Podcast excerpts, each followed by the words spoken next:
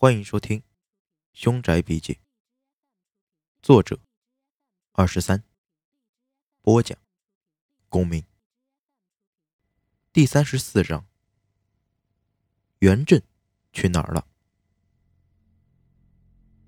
秦一恒这一句话说的我实在有些摸不着头脑。我连忙问他：“袁振去哪儿了？”他却狠狠地吸了一口烟，告诉我：“准备一下，我们必须尽快动身去那个地方。”我见他答非所问，就又问了一遍。结果，他摇摇头说：“那个地方我也没去过，说不清究竟是什么样的。你先早点休息一下，储备精神。”说完，我也只好上床躺下。在床上，我就开始想，最近经历的这件事情，似乎越来越奇怪。就拿秦一恒来说，总觉得他似乎知道些什么，却又不肯告诉我。我虽然很好奇，可是他不肯说，我深问。也得不到答案。想来想去，最后头都大了，干脆蒙头大睡。谁知第二天一早，天刚蒙蒙亮，秦一恒就把我拉起来，告诉我：“今天要抓紧时间准备东西了。”这样的情况已经不是第一次发生了。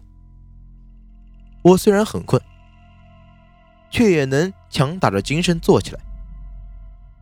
简单洗了把脸，又吃了点东西，终于清醒了一些，就跟着秦一恒出门去准备必须的物品。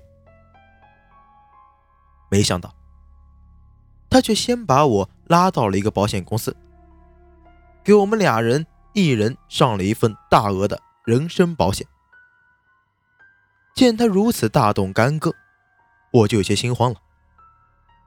难不成这次去的地方凶险无比吗？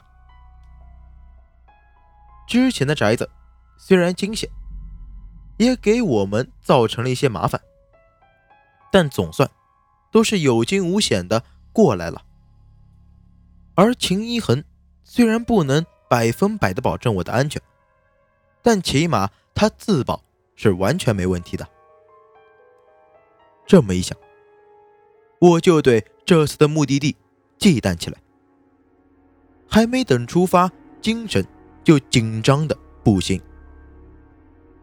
秦一恒的脸上倒是看不出什么，只是他在路上很少说话了。跟他在一起这么久，我对他也有一些了解。我感觉。他心里现在也很忐忑，只是没表现出来。买了保险之后，我们又去户外用品店购买了全套的驴友装备，然后分头行动。他去准备一些方术上的必备品，而我则去超市买了很多压缩干粮和罐头。最后。两人会合，把东西装满了两个大登山包，就打了车，直奔机场。秦一恒事先是订了机票的，只是起飞的时间是晚上。我见时间还早，就试着跟他套套话，想看看能不能打听出一些他瞒我的事情。无奈。他只是提醒我，有这功夫，还不如多养精蓄锐。因为之后的路程不是很好走，我也只好闭了嘴。秦一恒说的果然没错。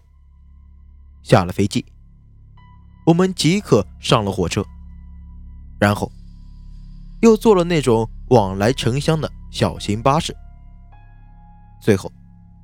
等我们下了巴士，已经是两天后的事情了。一路上，秦一恒很少说话，我也实在无聊，只能一直玩着手机游戏。可是没想到，下了巴士之后的路段更加变态。秦一恒说：“本来我的计划中……”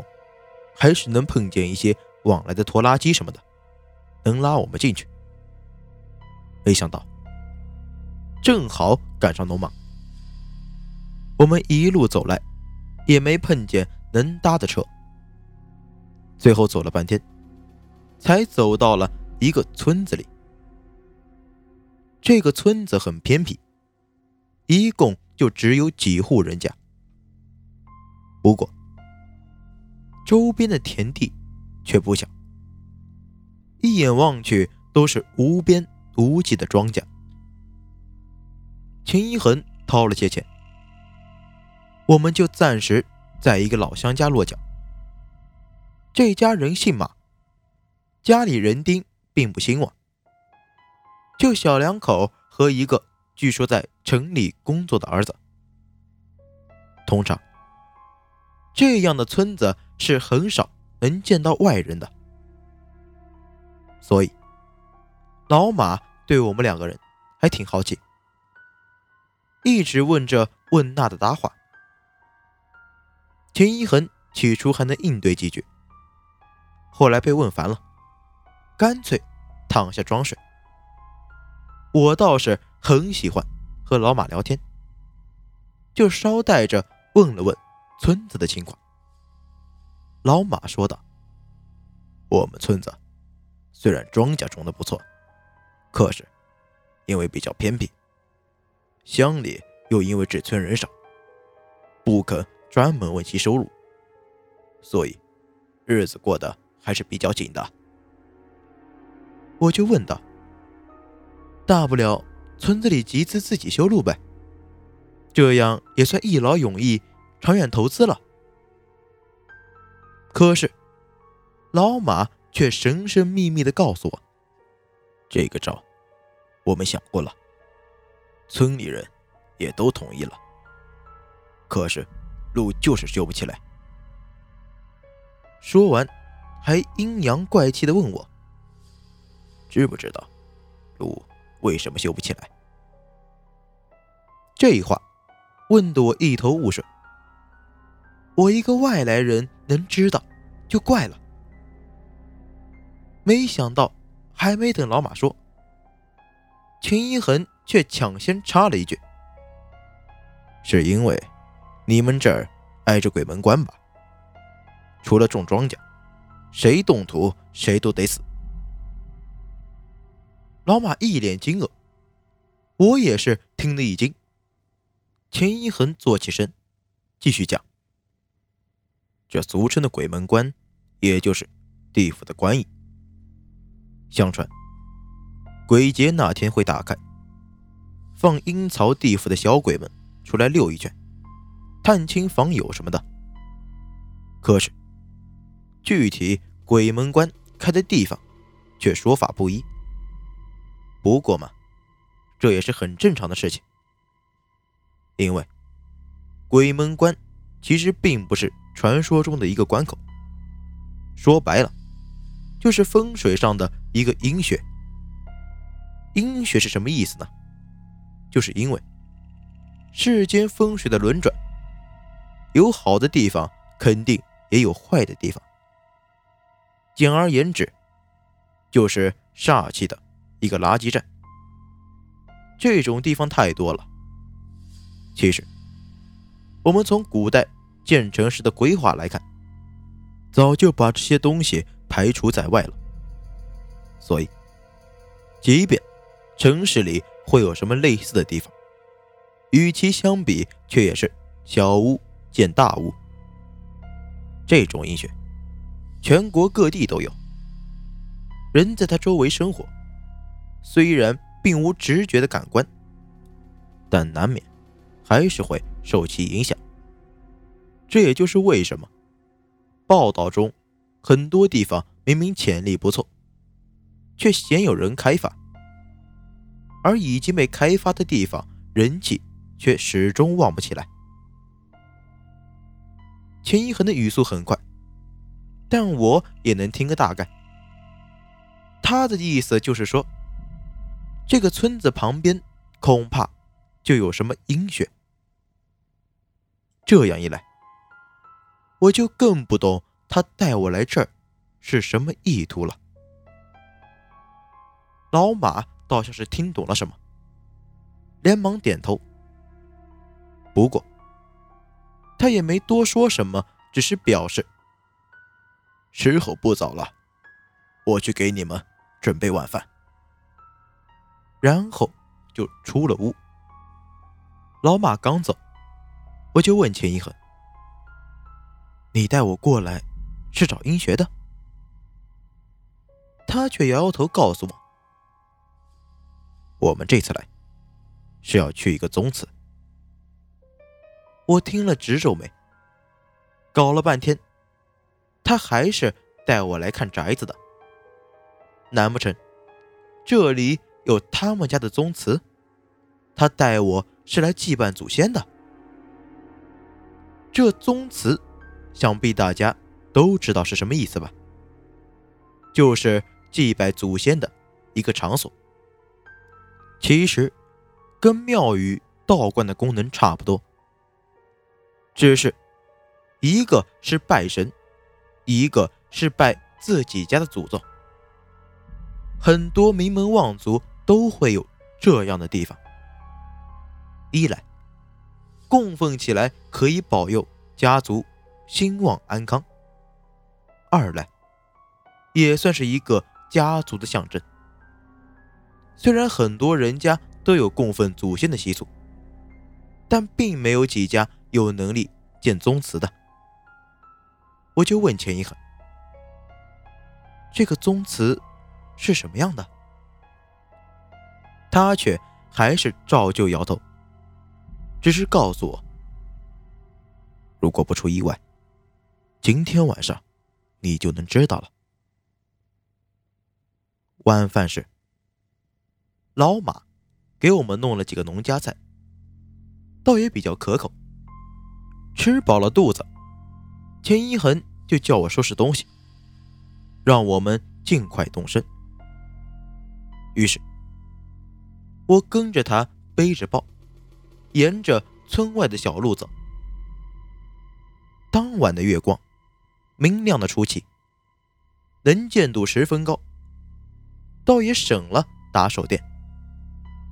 走了有二三十分钟，秦一恒忽然停了下来，回过头叫我，指了指不远处给我看。经他这么一指，我才看见。前面的小路岔开成了两条，有一条路蜿蜒着，拐进了一片树林里。秦一恒说：“那边八成就是了，你要小心一点。”说完，给了我一根木头签子，告诉我：“跟在我身后，要是感觉有什么地方不对劲。”就用签子扎自己的掌心。我听得一愣，连忙问他：“是不是我们遇见什么东西了？”钱一恒撇了一下嘴：“你是不是没有注意到，老马两脚的脚环上都绑了红绳子？”我回忆了一下，倒真是没有注意。秦一恒接着说：“那两条绳子，并不是简单意义上的红绳。通常，红绳是辟邪之物，比较细；而像中国结用的那种粗红绳，却很少有人愿意戴在身上。而老马脚上的，不仅很粗，还绑在这么奇怪的位置。如果……”我没判断错，红绳里面都是不足周岁死的小孩的头发。红线只是绕在外面。这种绳叫做竹缚，是方术中的一种，通常是用来绑牲口的。怕牲口夜晚在外被贪吃的小鬼勾走，而用在人身上的却极为少见。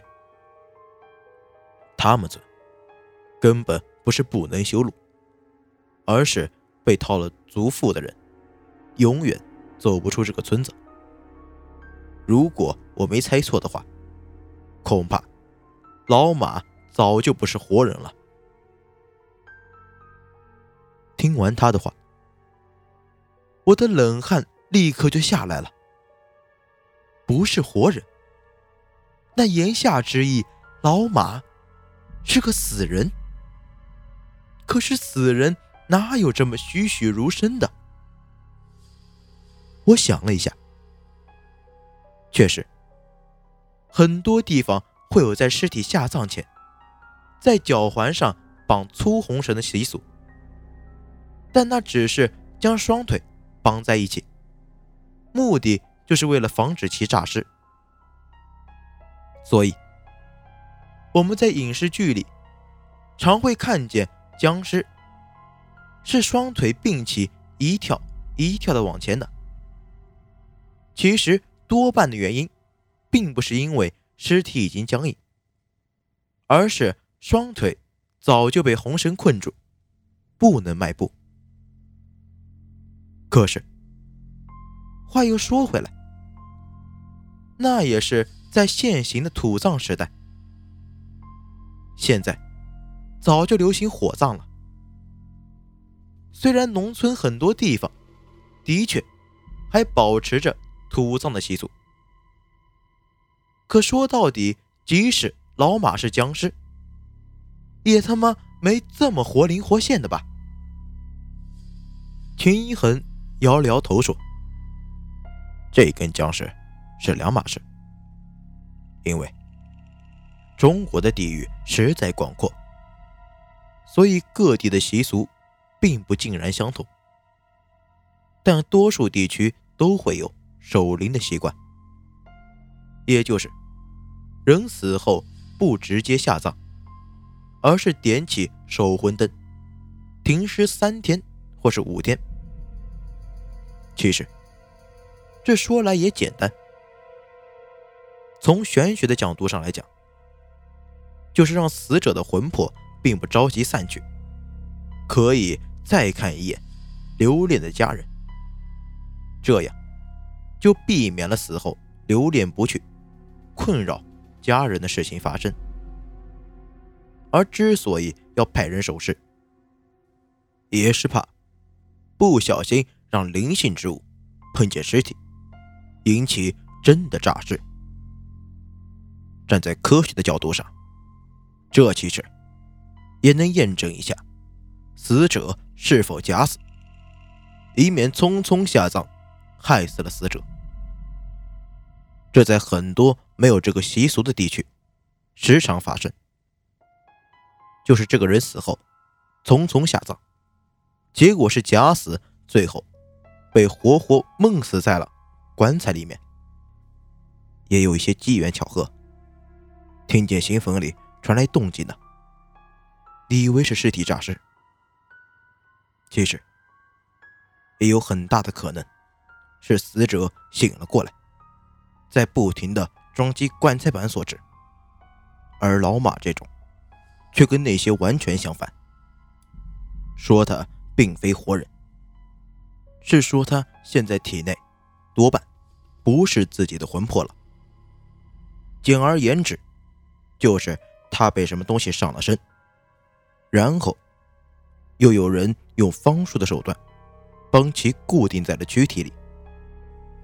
在这样的环境下，听他讲了这么一大通，虽然他的声音很轻，可是听得我还是有些后怕。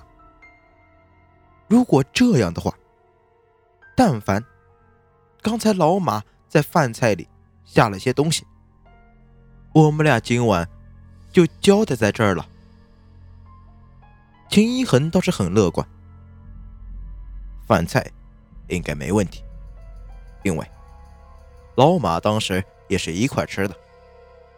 我们眼下还是尽快到那个宗祠里去看看。说完，他就带头拐进了小路。之前从他指的方向，我已经隐约看见了这个建筑物的房顶，感觉应该是个不小的建筑。只是没想到，从树林里走了十几分钟，真正走到这个宅子前时，我还是吃了一惊。这个宅子实在太雄伟了，虽说比不上宫殿规模，可是，在宗祠之中，想必也是数一数二的。这家人。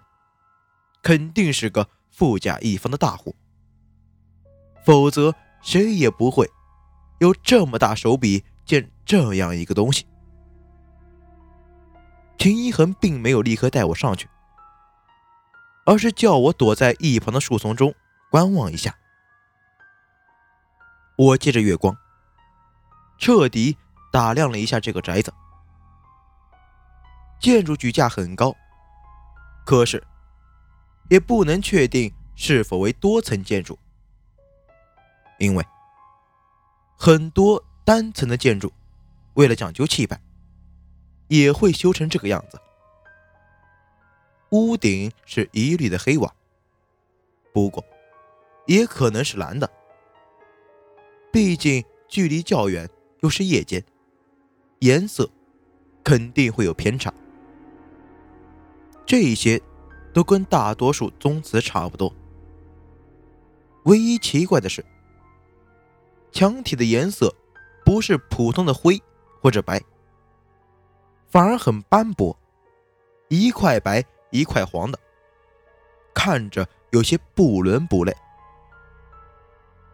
我就有些奇怪，连忙问秦一恒：“通常这样的宗祠，为了表现庄重。”大多数不都是用白色或者灰色来粉刷外墙的吗？